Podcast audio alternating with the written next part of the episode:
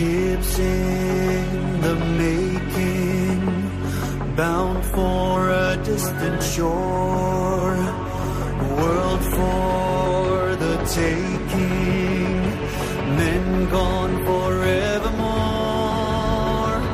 boarding and setting Sexto Continente.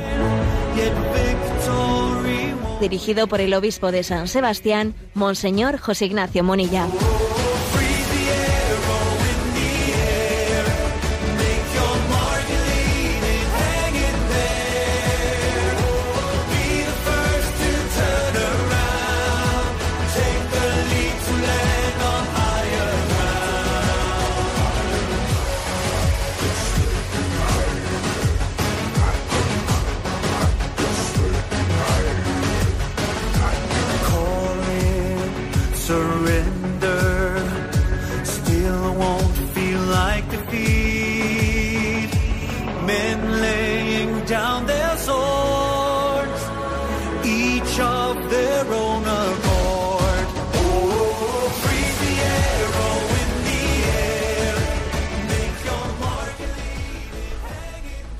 Cordial saludo a todos los oyentes de Radio María. Un día más, con la gracia del Señor, nos disponemos a realizar este programa llamado Sexto Continente, que lunes y viernes de 8 a 9 de la mañana, una hora antes de las Islas Canarias, realizamos aquí en Radio María España.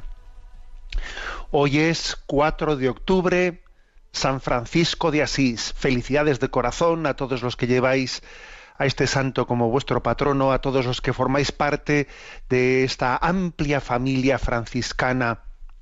Felicidades de todo corazón. Eh, la festividad de San Francisco de Asís me permite, me da pie hacer una entradilla en este programa que creo que es interesante. Sabéis que, que nuestro Papa Francisco escribió, pues, hace ya pocos, bueno, todavía pocos años, ¿no? Pues una encíclica, Laudato Si, que tenía como título, bueno, pues eh, esa expresión del cántico de, las criaturas de San Francisco de Asís, loado seas, alabado seas mi Señor, laudato si, Señore, alabado seas. Y, esa palabra de Francisco ha sido el título de la encíclica sobre el cuidado de la casa común, de la encíclica sobre la ecología. Y me parece que en este día de San Francisco de Asís es oportuno hacer una, reflexión de discernimiento entre la diferencia entre el ecologismo ideológico y la verdadera sensibilidad ecológica cristiana. No confundir ¿eh? La sensibilidad ecológica cristiana con el ecologismo ideológico. Y San Francisco de Asís nos ayuda mucho, mucho para ello. Creo que es el gran referente para hacer esta distinción clara. ¿Cuál es eh, la, diferencia profunda entre ambas cosas? Yo mm, subrayaría tres puntos. El primero, eh, la sensibilidad ecológica que nace de la espiritualidad franciscana, nace de, de la conciencia de la creaturalidad, nada que ver con las concepciones panteístas, ¿eh? en las que se habla de la madre naturaleza como la Pachamama, etcétera. Nada que ver con esas concepciones. Fijaros que el cántico de las criaturas comienza diciendo omnipotente, altísimo, bondadoso Señor, ¿eh? Loado seas por toda criatura. Mi Señor enseguida hace referencia a la omnipotencia del Dios personal, creador de cielos y tierra. ¿Mm? Hablar de la naturaleza como madre, bueno, pues eh, claro que se pueden utilizar términos en un sentido analógico, metafórico, pero obviamente es un sentido analógico, metafórico. Si la naturaleza se puede analógicamente o metafóricamente decir que es madre, es porque ha sido criatura, es porque ha sido hija criatura de Dios, si no, no puede ser madre. Es por eso, ¿no? Que curiosamente eh, eh, nuestro hermano Francisco utiliza más el término hermana, criatura, que, o el hermano sol que la madre. Utiliza más el término hermano que madre. Aunque, como digo, la cuestión no es. El problema no está en la utilización de unos términos en sentido metafórico, sino en tener claro que una ecología mm, equilibrada, una visión, una cosmovisión equilibrada de la, de la ecología y no ideologizada, parte, eh, en el sentido cristiano de la palabra, de una creaturalidad. Hemos sido creados de la nada. Nada que ver con el panteísmo. Segundo, segundo punto de discernimiento para distinguir la sensibilidad ecológica cristiana del el ecologismo ideologizado. La ecología tiene que ser integral, integral, porque el, ecologismo ideologizado se caracteriza, pues, por, en cierto sentido, distorsionar, ¿no? Distorsionar la ecología, por ejemplo, refiriéndola, ¿no? Pues a lo que es la ecología de los seres, de los, de los seres inanimados, de los seres animales, de, sin embargo, no respetar la propia ecología en lo que hace referencia a la naturaleza humana. Es curioso, ¿no? Es curioso que pues que exista una sensibilidad pues para denunciar eh, pues todas las agresiones a la naturaleza, a, los ecosistemas, etcétera, y sin embargo no levantemos la voz cuando hablamos de la violación de la propia naturaleza y la dignidad humana, vientres de alquiler, anticoncepción, aborto, todo esto no forma, todo esto no viola acaso el necesario respeto a esa, a, esa ecología. ¿Es que acaso la ecología no tiene que ser integral? ¿Es que acaso no tenemos que comenzar por nosotros mismos? Sino de qué ecología estamos hablando. Y tercer elemento eh, de discernimiento entre la sensibilidad ecológica cristiana y el ecologismo meramente ideológico. El tercer elemento es entender que la verdadera eh, ecología cristiana no únicamente tiene que plantear ¿no? pues un, una austeridad exterior, sino una austeridad interior, interior, en dentro de nosotros mismos, es decir, una, una llamada a la conversión, porque, porque esta sensibilidad ideologizada pues se limita, se circunscribe, pues bueno, pues eso, vamos a, a poner apostar por los productos biodegradables, hacemos un congreso, en ese congreso sacamos, pues eso no, eh, pues carpetas biodegradables o bolígrafos o lo que sea, que es, lo que vemos en cualquier, ¿eh? en cualquier congreso, pero sin que eso suponga una conversión interior, un ascetismo interior. Y, y el compromiso que nosotros tenemos que tomar es también es un compromiso de la propia conversión, cambio, cambio de mentalidad y de jerarquía de valores dentro de nosotros para que verdaderamente nuestro sentido del respeto a esa casa común, a ese plan providente de Dios, en, lo que, en, el que todos estamos llamados a ayudarnos, comience por la conversión interior de cada uno. ¿Mm? Este tercer punto es importante, ¿no? Acordaros de aquel famoso dentro del el libro de las florecillas de San Francisco, ¿no? Hay uno, a mí me parece que es uno de los pasajes más preciosos de ese libro de las florecillas, en el que habla de, a ver, de lo que es la perfecta, de, de la perfecta mortificación eh, o conversión interior, el famoso relato de la perfecta alegría. Recordáis ese pasaje, ¿no? En el que iban San Francisco y el hermano León, camino de Santa María de los Ángeles desde Perulla, era invierno, estaban agotados, atormentados por el fuerte viento. El hermano León veía a Francisco, estaba el hombre a punto ya de, perecer, ¿no? Veía a Francisco que en medio de la que estaban aguantando, ¿no? Estaban aguantando, pues le veía, sin embargo, que su sonrisa no, no la perdía, y entonces el hermano León le preguntó, ¿no? A San Francisco, ¿sabes acaso, le dijo, qué es la perfecta alegría? ¿Y en qué cosa yo sabría que conozco a Jesucristo? Dime, Padre bien amado, tu secreto y tu misterio, pues yo quiero conocerlo y caminar a su lado. Oh León, mi fiel amigo, testigo de lo que siento, escribe mi pensamiento y escucha bien lo que digo. Aunque todos los maestros, los sabios y los doctores, los prelados y señores lleven el hábito nuestro, aunque los reyes, los nobles, los ricos y los pastores se incorporen a la orden y su número sea enorme? Escucha, León, y escribe que no es esta la alegría que solo brota en mi vida, en la vida de Jesús que nos recibe. Aunque frailes predicando conviertan a los infieles, y por ellos Dios hiciere gran cantidad de milagros. Aunque todos fueran santos y expulsaran mil demonios, y tuvieran los tesoros de la ciencia entre sus manos. Escribe León y escucha que no es perfecta alegría la que no está en armonía con Jesucristo y sus luchas. Si una noche en crudo invierno regresamos al convento, muertos, muertos de frío y hambrientos, deseando el calor del fuego, si al abrirnos el portero no nos conoce y nos echa a la intemperie que acecha en medio del aguacero, si nos ve tan por dioseros que no oculta su desprecio, y aunque le muestre mi aprecio, me trata como, como un grosero. Te digo, León, y escribe, que la alegría perfecta es tener la puerta abierta del corazón que recibe.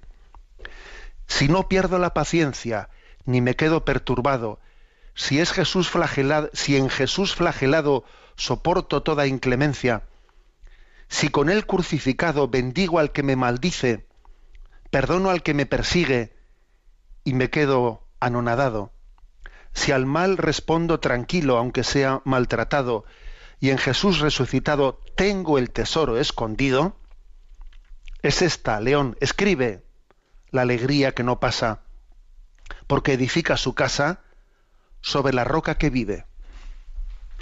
Me parece un pasaje de la historia de la espiritualidad, un pasaje cumbre, ¿no? ¿Dónde está la perfecta alegría? ¿Eh?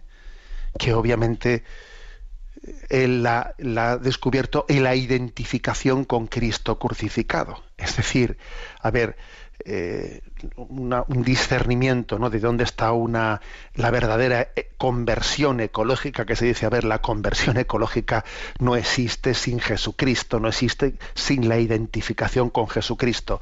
Una conversión o es integral o es poner la cruz de Cristo en el centro de nuestro corazón o si no eh, es una ideología. Por esto, hermanos, ¿no? en este día de San Francisco de Asís, recordamos esa, encíclica, esa encíclica querida de nuestro Papa Francisco, y llamamos desde el espíritu de San Francisco a entenderla, a entenderla en toda su, profundidad. Son escasamente cuatro años de la publicación de esta encíclica que se hizo en la soledad de Pentecostés del año 2015 y en esta festividad de San Francisco volvemos a decir, laudato sí, sea alabado nuestro Señor. Señor, danos la gracia de, de tener una verdadera sensibilidad ecológica cristiana. Vamos a escuchar en este momento este canto de Fray Alessandro, hermano Sol y hermana Luna.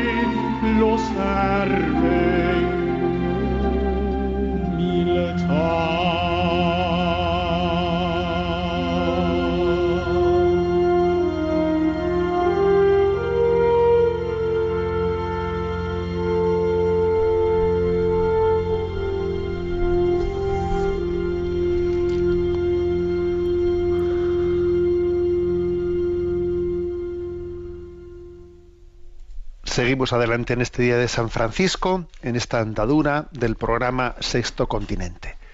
Programa que tiene también interacción con los usuarios de redes sociales, eh, en Instagram y en Twitter con la cuenta arroba obispo Munilla, en Facebook con el muro que lleva mi nombre personal de José Ignacio Munilla y decir que hay una página web multimedia www.enticonfio.org en la que tenéis todos los recursos de evangelización que hemos ido generando pues allí a vuestra a vuestro alcance. Programas anteriores los tenéis en el podcast de Radio María y también los tenéis a vuestro acceso ahí dentro de esa página en ticonfio.org. Bien, y dicho esto, eh, sabéis que comenzamos a, en el programa anterior a atender algunas de las preguntas que habían quedado pendientes en ese congreso de evangelización que se ha realizado en el Cerro de los Ángeles. Eh, pues allí tuve el, regalo de encontrarme con muchos de vosotros y fueron muchas las preguntas que allí se entregaron en papel y boli y quedaron sin responder, eh, muy interesantes muchas de ellas, ¿no? Y vamos también a irlas poco a poco, eh, buscando nuestros, nuestros rincones para irlas contestando. Le tenemos a Cristina en la emisora de Madrid y le vamos a pedir que nos presente las, las preguntas de ese congreso. Adelante, Cristina. Muy buenos días, monseñor. Adelante. La primera es, mm, me preocupa mucho el tema del aborto en España y sobre todo que veo que muchos católicos son indiferentes al problema. ¿Qué podemos hacer al respecto? Bueno, eh, creo que es. Antes hemos hablado del tema de la sensibilidad ecológica, por ejemplo, el excluir, ¿no? El tema del aborto o diferenciarlo o apartarlo como si fuese otra cosa, ¿no? De la sensibilidad ecológica es una barbaridad. ¿eh? Por ejemplo, yo creo que, una, que algo que tenemos que hacer es entender que el reto por el respeto a la vida es una parte eh, sine qua non, eh, sine qua non de la sensibilidad ecológica. eh. Vamos, es, es- eso es obvio. Yo creo que tenemos que desenmascarar toda pretensión de presentación ideológica de- del ecologismo que excluya como un tema que no tenga nada que ver el respeto a la vida del ser humano concebido y no nacido. Esto para empezar. Pero también yo diría, daría otro, otro consejo, y es que, a ver, estamos ante, ante un enemigo, que en el fondo es Satanás, que odia la vida, Satanás odia la vida, y, y sin embargo el Señor, el Señor que es autor de la vida, quiere sembrar en nosotros un amor y una conciencia de que ante este- esta gran batalla eh, tenemos que apoyarnos en medios sobrenaturales. ¿Mm? Entonces quiero, por ejemplo, como este, como este participante del Congreso, ¿no? Dice, ¿qué podemos hacer? Bueno, pues creo, quiero hacer referencia a la existencia de, por ejemplo, de un movimiento llamado 40 días por la vida. ¿Mm? En este momento, en este momento en Madrid se está realizando, comenzó el 25 de septiembre y hasta el 3 de noviembre no, no, no concluye, se está desarrollando la campaña de 40 días por la vida. Es una- un carisma, una asociación centrada en la oración y el ayuno para pedir el fin del aborto. En la oración y el ayuno. Y eso, a ver, pues porque estamos, tenemos que apoyarnos en medios sobrenaturales para luchar contra, en el fondo, contra Satanás, ¿no? Que es el que odia la vida. Entonces, bueno, esta campaña de 40 días por la vida, pues mm, se compagina el ayuno, compagina el ayuno con vigilias de oración, ¿eh? Frente a la clí- clínica abortiva Dator, que es una de las más importantes ¿no? de la capital española. Entonces, bueno, pues eh, eh, la Asociación 40 Días por la Vida eh, se, ha celebrado ya en casi 900 ciudades de 61 países. intentando movilizarse ¿no? en defensa del no, nacido. ¿eh?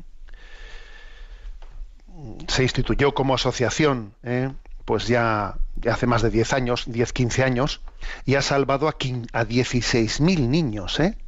y ha conseguido en todo el mundo llegar a cerrar 100 clínicas abortivas. ¿Mm? Es curioso, ¿no? Es curioso, o sea, que, que una iniciativa como esta sea absolutamente desconocida y se le quiera poner sordina absoluta, claro, ¿no? Bueno, pues eh, dice, dice el oyente, ¿no? ¿Qué hacer? Bueno, pues yo me asomaría a la campaña de 40 días por la vida. Fácilmente lo vais a encontrar en las redes, en, en- en- en la, pues en la red, ¿no? 40, 40 días por la vida. Y es más, está en marcha en este momento, ¿no? Una campaña de oración y de ayuno. Orar, ahí decía- dice Jesús en el Evangelio, ¿no? Hay determinados demonios que solo con la oración y el ayuno pueden ser expulsados, ¿no? Bueno, he, he ahí esa campaña. Adelante con la siguiente pregunta. Otro asistente al Congreso de Evangelización en el Cerro de los Ángeles decía, ¿cómo saber si se es feliz? Bueno, a mí la pregunta, mm, a uno dice, pero bueno, pero qué pregunta tan rara es esa, ¿no? Pero cómo saber si se es feliz, ¿no? Pero esto es, a ver, ¿tú, tú qué tal te sientes? eh? No, no, esa pregunta yo creo que tiene más miga de lo que parece. A ver, ¿cómo saber si se es feliz? ¿Por qué? ¿Por qué? Porque muchas personas distinguirían eh, felicidad con estado de ánimo, Sí, claro, y el estado de ánimo pues puede ser eh, muy fluctuante y dependiendo incluso pasarán de, también de los caracteres y las formas de ser de la persona, pues bueno, pues dice, ay, soy feliz, no, a las 8 de la mañana era feliz, pero a las 10 de la mañana, a las 10 ya dejo de serlo. A ver si para después de comer vuelvo a ser feliz, para tarde ya no lo soy. A ver, la pregunta tiene su miga. A ver, ¿cómo sabe, cómo saber si se es feliz? De hecho, de hecho casualmente, ¿no? Yo antes de ayer envié a redes sociales pues un mensaje de esos que, en fin, no, pues quieren un poco poner el dedo ahí, ¿no? En, esta reflexión, ¿no? Y el mensaje es la madurez se muestra al superar la prueba de no encontrar una alegría inmediata. ¿Eh? Repito esto, a ver, la madurez se alcanza al superar la prueba de no encontrar una alegría inmediata. Porque quizás una, una de las trampas ¿eh? que podemos tener es identificar felicidad con alegría inmediata. A ver, y, es un error, es un error. ¿eh? La felicidad es pues la consecuencia de, que uno tenga marcado ¿no? el norte en su vida, cuál es el norte de su vida, y que tenga esperanza ¿eh? en alcanzarlo y tenga amor suficiente para caminar hacia él. A ver, esa es la felicidad. ¿eh? ¿O qué nos pensábamos que era, pues? ¿Eh? Repito esto, que son las tres virtudes teologales. ¿eh? La felicidad es la consecuencia de que alguien tiene el norte, ¿eh? por el don de la fe, ¿no? Tiene el norte marcado en su vida y tiene la esperanza de que lo va a alcanzar, tiene la certeza de que lo va a alcanzar, es la firme esperanza, y además tiene la caridad, la caridad suficiente para caminar hacia ello. ¿eh? Pero claro, pero el engaño consiste en pensarse, en, en que nos pensemos que la felicidad es la alegría inmediata, la alegría inmediata, no, por alegría inmediata no, porque vamos caminando y en este caminar pues hay muchas contradicciones y bueno, y ya sabemos que, que las cosas no son, no, no son inmediatas, hay todo un proceso de maduración, de purificación, y yo confío en que en este proceso de purificación pues todavía tengo mucho que avanzar. Pues claro que tengo mucho que avanzar pues porque tengo mucho amor propio al que, que- que sé que me hace sufrir y que de alguna manera no pues no voy a permitir que sea la última palabra en mi vida. Entonces yo repito no la madurez se alcanza voy a, quitar la palabra que mandé al mensaje de redes sociales y voy a poner la palabra felicidad, ¿eh? que es lo que preguntaba esta oyente, ¿no? La felicidad se alcanza al superar la prueba de no encontrar una alegría inmediata. Bueno, pues, pues esto es esto es importante porque porque el camino el camino es arduo y el camino tendrá contradicciones y aquí vence el que persevera y la felicidad está ligada a la perseverancia. ¿eh? a la perseverancia, a la capacidad también de asumir, ¿no? De asumir todas las contrariedades de la vida. Porque lo contrario, cuando, cuando, fijaros bien, ¿no? cuando no se tiene esta firme esperanza, pues claro, fácilmente uno lo que está buscando es cambia la perspectiva de la felicidad por la búsqueda de la alegría inmediata, que es el placer inmediato, vamos a ser claros. Cuando se habla de alegría inmediata es placer inmediato. Y al final resulta pues que entonces sustituye la palabra felicidad por la por los por la por las búsquedas momentáneas de momentos de placer y así el hombre queda atrapado, ¿no? Por lo tanto, la pregunta de, esa- de aquella congresista, ¿no? ¿Cómo saber si se es feliz? Me parece muy importante esta pregunta. Eh, ¿Cómo saber si se es feliz? No se puede responder meramente diciendo ¿cómo te sientes anímicamente en este momento? No. Esa pregunta es demasiado eh, epidérmica, es demasiado epidérmica. Hay que responder eh, diciendo ¿tienes el norte de tu vida trazado? ¿Tienes esperanza en llegar, en que Dios te dará la gracia de llegar a, ese, a esa meta? Experimentas el amor de Dios que en medio de contradicciones te permite caminar ¿eh? en perseverancia a ese fin, eso es lo que da, eso es lo que da la felicidad. Adelante con la siguiente pregunta. Dice, ¿cómo se puede decir que estamos obligados a amar a Dios? ¿El amor es libre o no es amor? Esta pregunta la hago desde una historia dura de mi vida interior, puesto que estaba metido en la droga y buscaba la libertad, aunque era un esclavo. Bueno, muy interesante la pregunta, ¿eh? Para empezar, una, una alegría muy grande ver que, fíjate, pues que en un congreso de evangelización haya también un chico que ha estado metido en la droga, etcétera, que ha salido de ella y va al congreso de evangelización del Cerro de los Ángeles, ¿no? Bendito sea Dios, fíjate tú bien, ¿no? Algunos se pensaría, pues que los asistentes a un congreso de este estilo organizado por la Iglesia, eh, pues son, pues son unos perfiles que, bueno, como que sacados de una pecera, ¿no? Pues no, sacados de una pecera no, de alta mar, de alta mar, ¿no? O sea, la Iglesia navega, tu- Dunkin altum, ¿no? Na- navega mar adentro y fíjate, ¿eh? y, y el Señor nos va redescubriendo y mira, aquí estaba ese chico con esa historia en el Congreso de Evangelización. Bueno, eh, la pregunta que hace, la pregunta que hace, claro, entiendo que es una pregunta desde formulada desde la concepción mundana y es normal, ¿no? Hoy estamos todos impregnados de la mentalidad mundana, de la cual nos tenemos que, purificar. Por eso es importante tener la capacidad de poder preguntar y tener el corazón abierto para poder eh, eh, acoger, ¿no? Una luz distinta. Entonces, yo, yo entiendo que este chico eh, hace esta pregunta, ¿no? Desde una, desde la concepción mundana de libertad. ¿eh? Entonces dice, ¿cómo se puede decir que estamos obligados a amar a Dios? Eso de amarás a Dios con todo el corazón, pero bueno, a ver, el amor, el amor es libre, ¿no? O no es amor, o sea, es decir, es que es- no es contradictorio eso de que estemos obligados a amar. Tú tienes obligación de amar. Pero hombre, pero ¿cómo tener obligación de amar? Eh, es muy interesante, muy interesante lo que detrás de esta perplejidad eh, se descubre. ¿eh? A ver, se descubre, para empezar, un concepto erróneo de libertad. San Agustín fue, como siempre, ¿no? Ya, diréis, "Jo, este hombre siempre está con San Agustín y Chesterton. Bueno, pues ¿qué vamos a hacerle? eh? San Agustín fue el que dijo aquella famosa frase. ¿eh?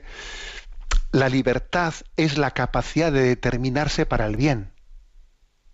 A ver, la libertad no es hacer una cosa a su contraria. Eso, eso, es, un, mera- eso es un mero eh, libre albedrío. La libertad es la capacidad de determinarnos para el bien. La prueba, la prueba es que en el cielo, es que en el cielo, mm, en donde seremos plenamente libres, no podremos pecar. Entonces, a ver, si no podemos pecar en el cielo, entonces no somos libres, ¿no? Que sí, que sí, que es justamente allí donde eres plenamente libre. Aquí no lo eres plenamente. Allí sí lo serás plenamente. Porque tu concepto de libertad está muy equivocado. Este concepto de libertad de que, es hacer una cosa o su contraria, eso de libertad tiene. Ahora, a ver, claro, para poder pecar, claro que, que hace falta ser libre para poder pecar, pero el hecho de que peques quiere decir que por desgracia eres poco libre. Si fueses más libre no pecarías. Claro, ¿eh? Claro que para poder pecar hay que ser libre, si no eres libre es que no has pecado. Ya, ya, vale. Pero si verdaderamente fueses no un poquito libre, sino plenamente libre, no habrías pecado. ¿Me explico? Entonces, a ver, hay que purificar este concepto que tengo de libertad. Que libertad no es hacer una cosa a su contraria. No. La libertad es la capacidad de determinarnos para el bien. Lo principal de la libertad es elegir bien. ¿eh? Bueno, dicho esto, dicho esto, el primer mandamiento de la ley de Dios, cuando dice amarás a Dios con todo tu corazón, cuando Dios, entre comillas, nos manda amar, nos manda amar, eso no va en contra de la libertad. No, te está, porque además es que Dios no se limita a mandar, sino te da la gracia para que puedas amar. O sea, es un mandamiento y es también una, un darte su gracia para ser atraído, para que seas atraído hacia su amor, y es mostrarse también como el modelo del amor. O sea, Dios te ama gratuitamente y confía en que primero, ¿eh? por, por, por, el modelo de amor que, que, que hemos visto en Jesucristo, nos podemos, podemos tener una referencia, y no solo por un modelo, sino por una gracia interior que Él me da para poder caminar hacia Él. O sea, entonces, a ver, purifiquemos nuestros conceptos. En Dios, mandar, mandar y sugerir y atraer y atraer y mostrarse, todo es lo mismo. A ver, en Dios todas esas cosas se unifican, porque es Dios, porque es nuestro Señor y dueño. ¿eh? Es nuestro Señor y dueño. Entonces, eh, a purificar nuestros conceptos. ¿no? Los conceptos filosóficos humanos hay que purificarlos desde los conceptos revelados por Jesucristo. A la luz de la fe, purificamos también la razón.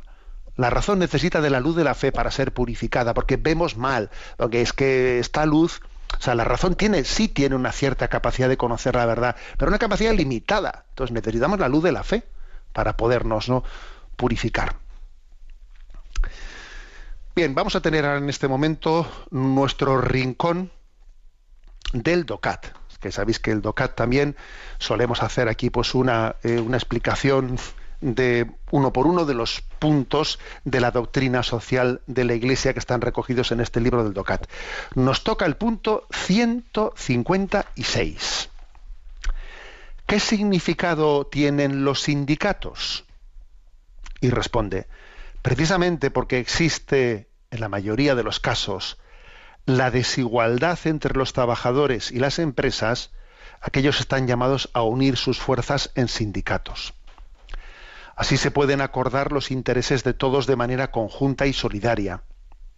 El derecho a la fundación de sindicatos es un derecho humano. Para nadie debe de ser perjudicial ni ser miembro de un sindicato ni involucrarse en la causa sindical. ¿eh? Bueno, brevemente.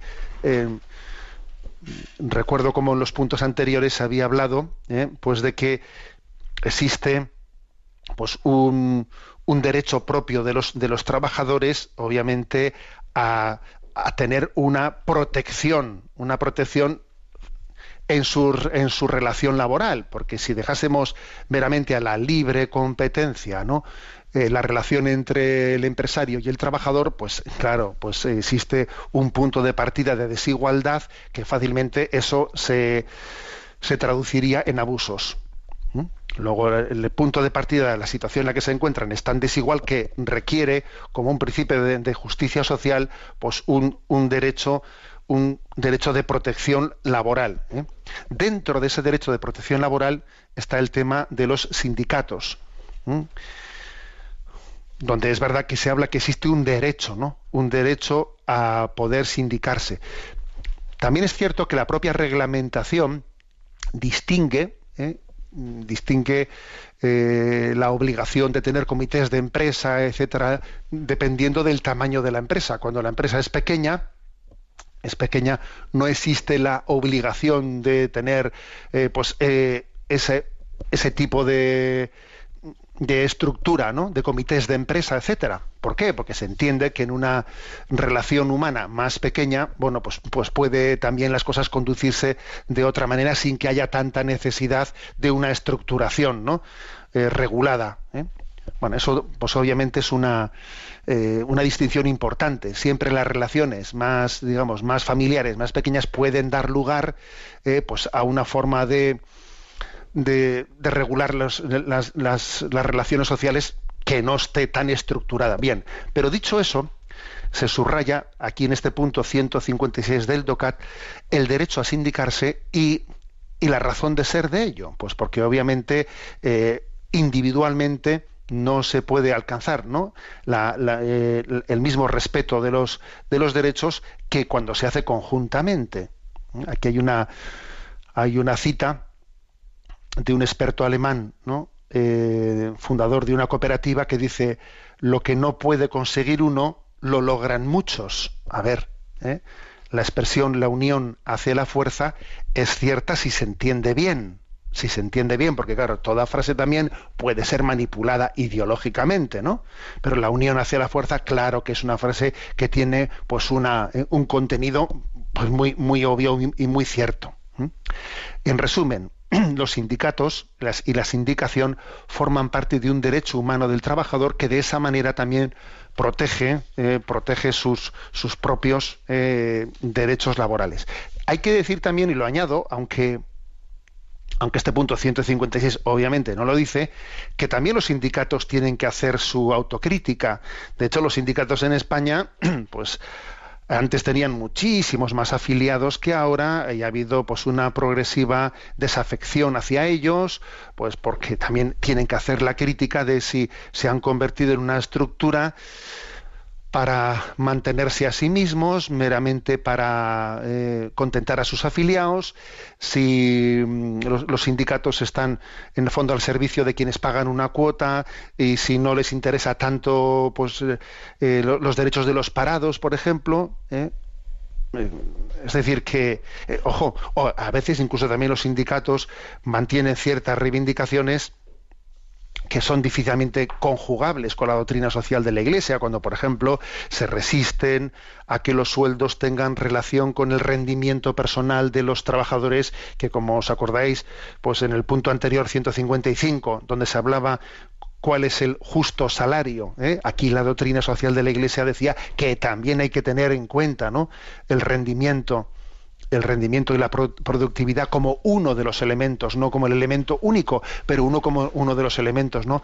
Para también eh, pues discernir cuál es el salario justo. Y muchas veces los sindicatos no suelen aceptar este, este criterio, ¿no?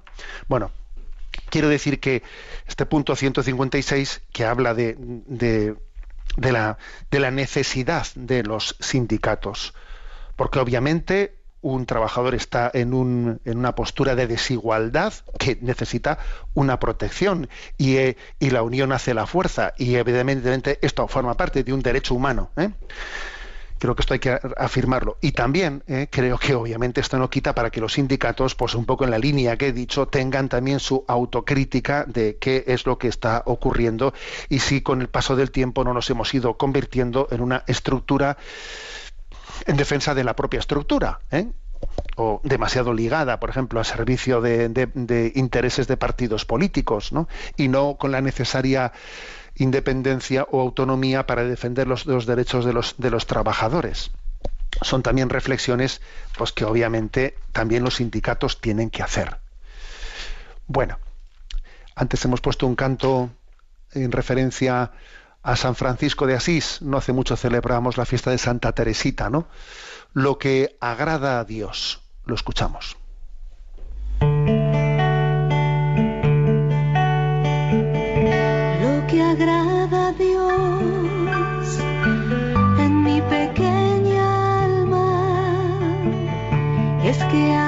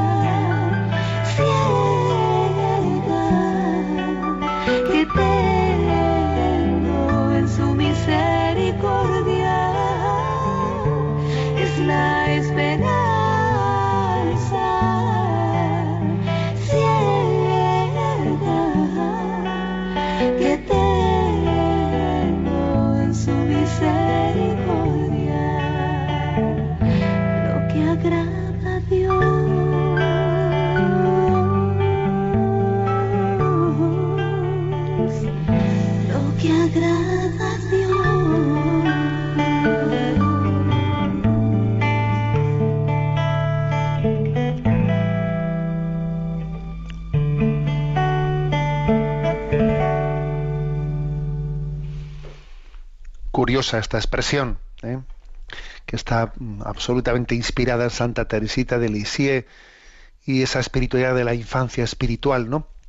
Lo que agrada a Dios es que yo también ame, ame mi pequeñez, o sea, yo amo, llego a amar, ¿no? Esa pequeñez que podría hacerme sufrir, que podría hacerme sentirme incapaz, impotente, pero la amo porque Dios se ha casado conmigo, se ha desposado conmigo en ella, en mi pequeñez, en mi debilidad, en mis heridas. Dios ha hecho en ellas, en mi debilidad ha hecho un lugar de su desposorio conmigo. Y entonces Santa Teresita de Lisieux, lejos de escandalizarse de su pequeñez, dice, pues Dios me quiere precisamente porque soy pequeña. ¿eh? Todo un tesoro de espiritualidad. ¿eh? El que no haya leído Historia de un alma de Teresita de Lisieux, ya está tardando. Esa es una obra de las que no podemos dejar de leer en nuestra vida, ¿no? Historia de un alma de Teresita de Lisieux. Eso, de, de lo digo. El que no lo haya leído, a por ello. Bueno, estamos en este momento del programa también atendiendo consultas de los oyentes. ¿eh? Os recuerdo que hay un correo electrónico que es sextocontinente arroba radiomaria.es al que podéis llegar, llevar vuestras, hacer llegar vuestras preguntas, ¿eh? sextocontinente arroba radiomaria.es. Tenemos todavía algunas preguntas más del, del Congreso de Evangelización del Cerro de los Ángeles y a Cristina, que está en la emisora, le vamos a pedir que siga presentándolas. Adelante. La siguiente dice, ¿cómo acompañar al que sufre si yo no sufro lo que el otro sufre? Bueno, eh, claro, eh, la respuesta, la respuesta a esta pregunta tiene un nombre que es encarnación. O sea, precisamente Dios para acompañarnos a nosotros se encarnó, se hizo hombre, para que eh, nosotros nos sintiésemos verdaderamente comprendidos y acompañados. Es verdad que Dios en su omnipotencia podría habernos comprendido y acompañado sin necesidad de la encarnación. Pero bueno, es que Dios ha querido también hacer las cosas en las categorías en las que nosotros podemos percibir y entender y, en- y- y entender, ¿no? Entonces la, pregunta de este oyente, ¿cómo acompañar al que sufre si yo no sufro lo que el otro sufre? La respuesta la dio la, la dio Jesús, encarnación. Y la palabra encarnación eh, está fundando toda una espiritualidad.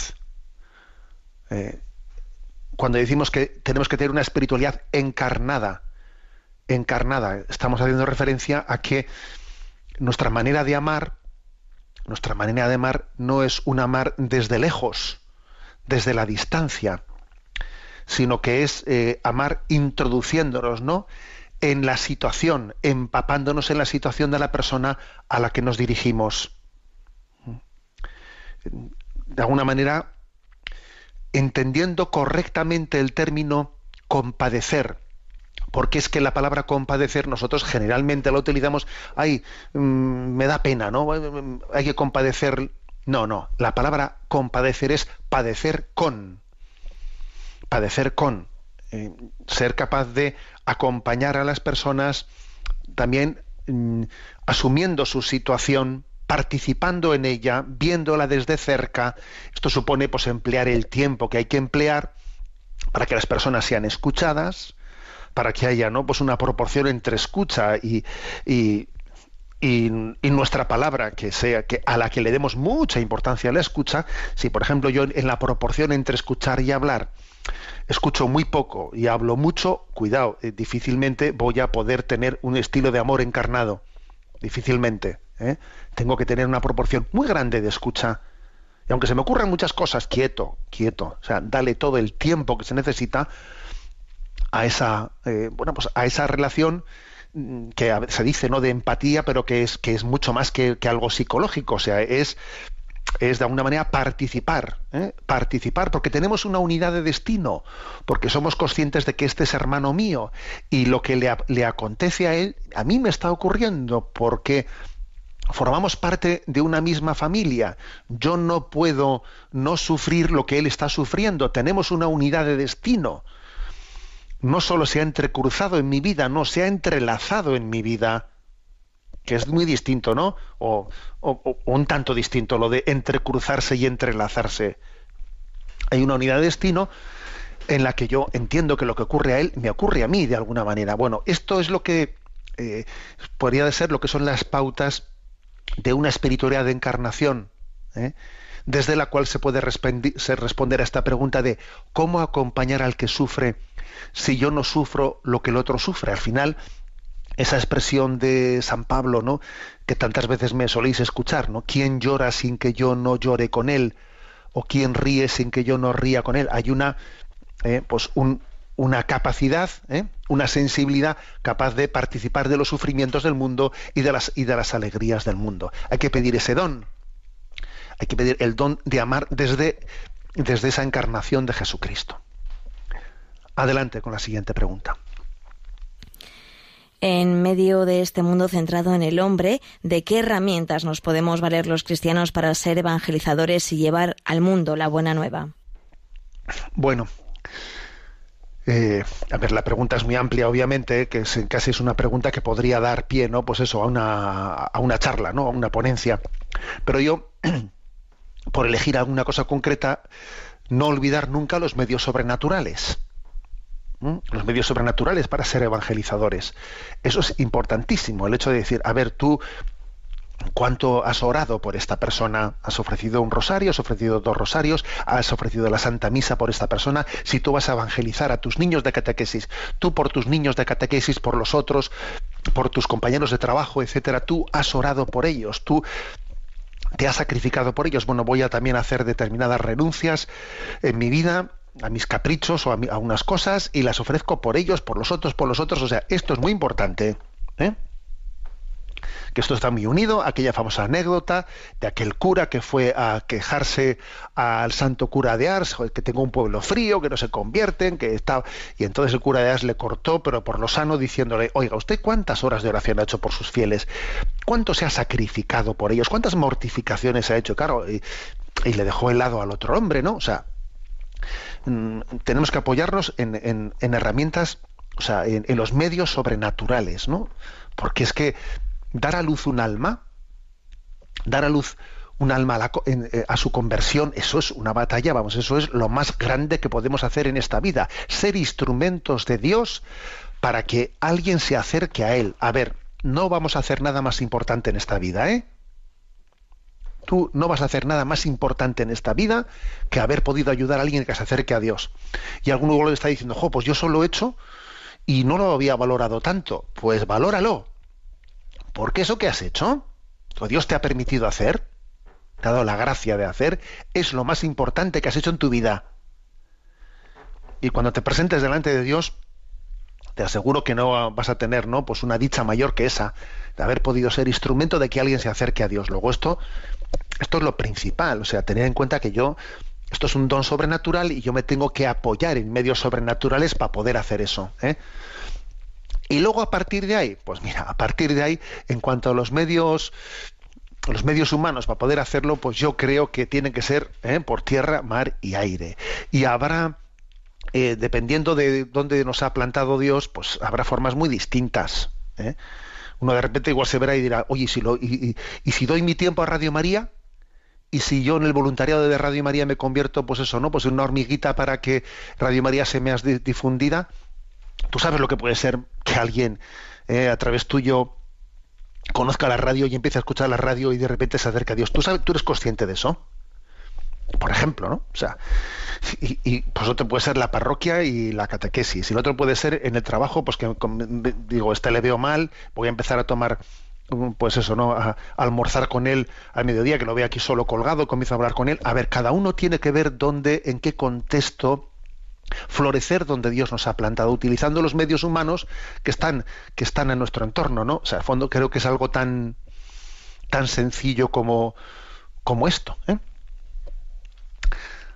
Adelante, Cristina, con la siguiente pregunta.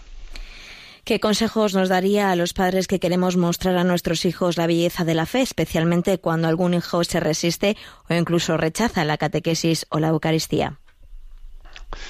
Bueno, eh, el consejo, pues el consejo en primer lugar es el consejo es primero que el de tener cuidado con la tentación de la desesperanza a este respecto, ¿eh? porque es muy típico que unos padres puedan ser eh, en este punto tentados de desesperanza, ¿eh? porque aman tanto a sus hijos y aman tanto al Señor que en esa experiencia de que sus hijos no muestren amor por el Señor, no muestren fidelidad, no aprecien la Eucaristía, no aprecien tal, pues suelen sentir, es propio de que en ese momento los padres puedan sentir una frustración tremenda, ¿no?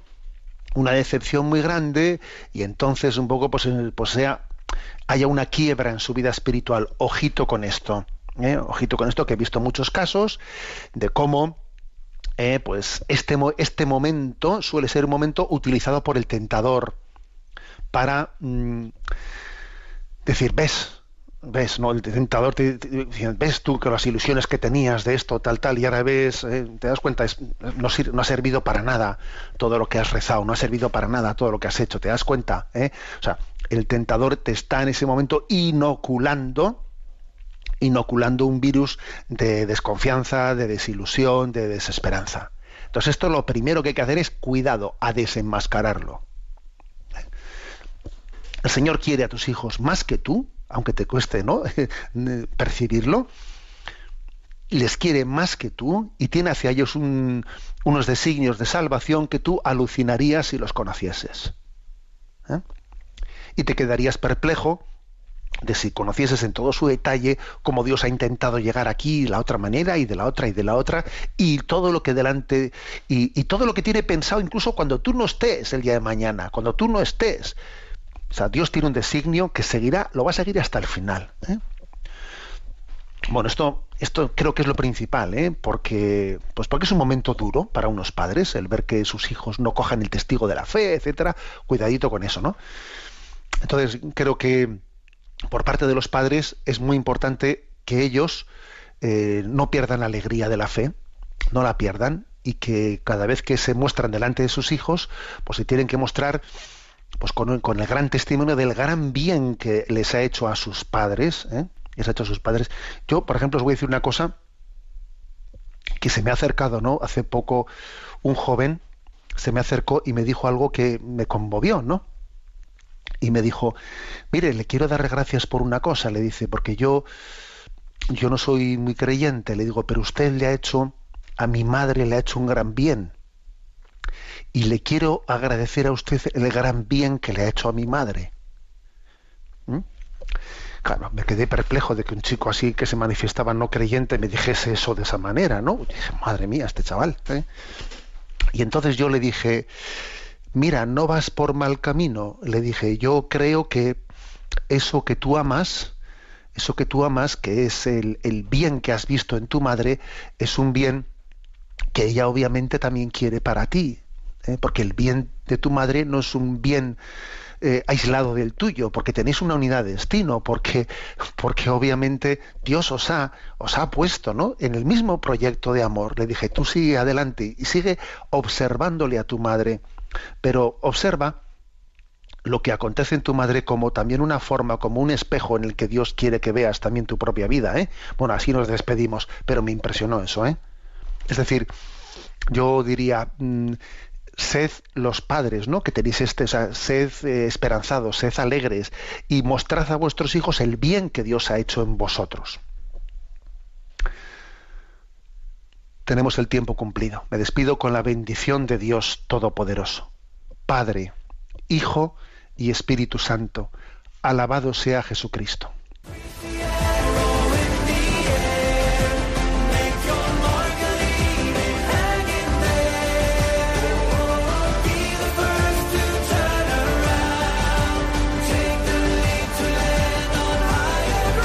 Y así finaliza en Radio María Sexto Continente, un programa dirigido por el obispo de San Sebastián, Monseñor José Ignacio Monilla.